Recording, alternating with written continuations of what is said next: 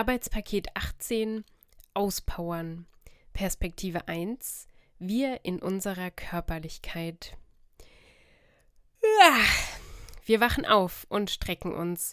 In unserem Leben gibt es kein faules Rumliegen oder blödes Herumgrübeln. Wir frühstücken und sofort gehen wir nach draußen, eine Runde joggen, damit wir Endorphine und gute Laune für den ganzen Tag haben. Dann fahren wir zur Arbeit mit dem Rad. Vom Schreibtisch gehen wir immer mal wieder zum Aktenschrank. Schäkern können wir mit den Kollegen in der Frühstückspause. Bürojob halt. In der Mittagspause gehen wir raus und rennen eine Runde um den Block. Essen werden wir auf der Bank in der Sonne, auch in der Kaffeepause später. Wir telefonieren dann immer, wenn uns langweilig wird, abends mit dem Rad nach Hause und gleich laufen wir noch eine Runde durch den Park zum Schwimmbad, ein paar Bahnen durchziehen. Dann geht's wieder mit dem Rad zurück nach Hause zum Abendessen, kochen. Ein leckeres Rezept probieren wir mit unseren Partnern aus. Vier Mahlzeiten am Tag brauchen wir mindestens, weil wir uns so viel bewegen und dabei so viel Kalorien verbrauchen. Später in der Nacht dann noch Sex. Wir fallen meistens in den Schlaf und haben wilde Träume von Dingen, die uns im Unterbewusstsein beschäftigen. Damit wollen wir uns aber nicht auseinandersetzen, es geht uns ja gut. Wir möchten nie wieder dick sein oder Probleme mit der Gesundheit bekommen, weil das nur Schwächlinge haben. Bevor ein Gedanke in uns aufkeimt, gehen wir einfach nochmal eine Runde joggen und können dann neue Kalorien aufnehmen während des Essens. Wir bewegen uns einfach immer und immer weiter. Wenn wir nicht mehr können, setzen wir uns mal einen Tag lang vor den Fernseher. Lieber den Problemen anderer zusehen, als sich mit den eigenen zu beschäftigen. Was mal war, ist jetzt vorbei. Wieso sollten wir an irgendetwas denken, was länger als eine Woche zurückliegt? Das ist für uns alles Schnee von gestern. Die Bewegung des Körpers weiter in die Zukunft ist für uns das Wichtigste. Wir leben einfach im Moment, sind Situationsgenießer und alle Erinnerungen und Gedanken, die länger her sind, bleiben Schatten. Es gibt ja so Erinnerungsjunkies, die von Erlebnissen schwelgen, die weit weg in der Zeit sind. Das möchten wir nicht sein. Die kommen uns immer so alt vor, als würden sie schon doppelt so viele Jahre an Erinnerungen haben, als die Lebenszeit, die sie überhaupt hatten. Sie erzählen uns dann irgendetwas aus unserem Leben und wir können uns einfach nicht erinnern. Ist uns aber auch egal. Wozu die Vergangenheit hochholen? Was sollten wir daraus lernen? Darüber nachzudenken stresst uns. Gedanken sind anstrengend und sie bringen ja nichts. Einfach handeln ist immer besser. Die Vergangenheit bedeutet rein gar nichts für unsere Zukunft. Wir machen ja nicht dieselben Fehler wie unsere Eltern oder wie die Generationen vor uns. Hauptsache, wir fühlen uns in unseren Körpern gesund. Was die anderen so für Gedanken und Emotionen haben, kann uns doch egal sein. Die machen sich ihre Probleme doch nur selbst, denken wir uns dann. Unsere eigenen Bedürfnisse stellen wir immer noch in den Vordergrund. Alles soll so laufen, wie wir es geplant und uns gedacht haben. Wenn das andere verletzt, können wir nichts dafür. Sie sollen sich mal nicht so haben, wir meckern ja auch nicht ständig herum. Sie sind selbst schuld, wenn sie ihre Köpfe mit Problemen belasten, anstatt einfach mal rauszugehen und sich so zu bewegen, wie wir das immer tun. Perspektive 2 Er in seinem Denkertum. Er wacht auf und bleibt erstmal liegen.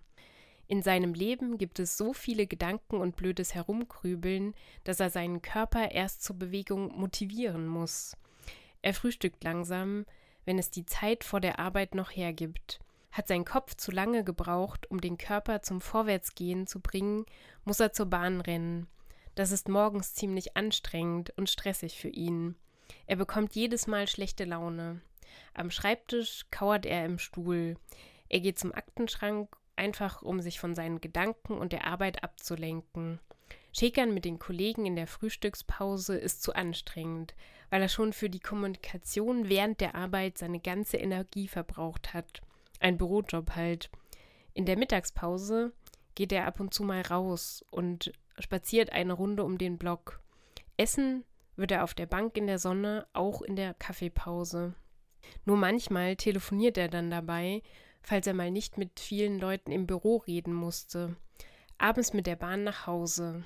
Er ist müde durch die sozialen Kontakte und bewegt seinen Körper auf das Sofa.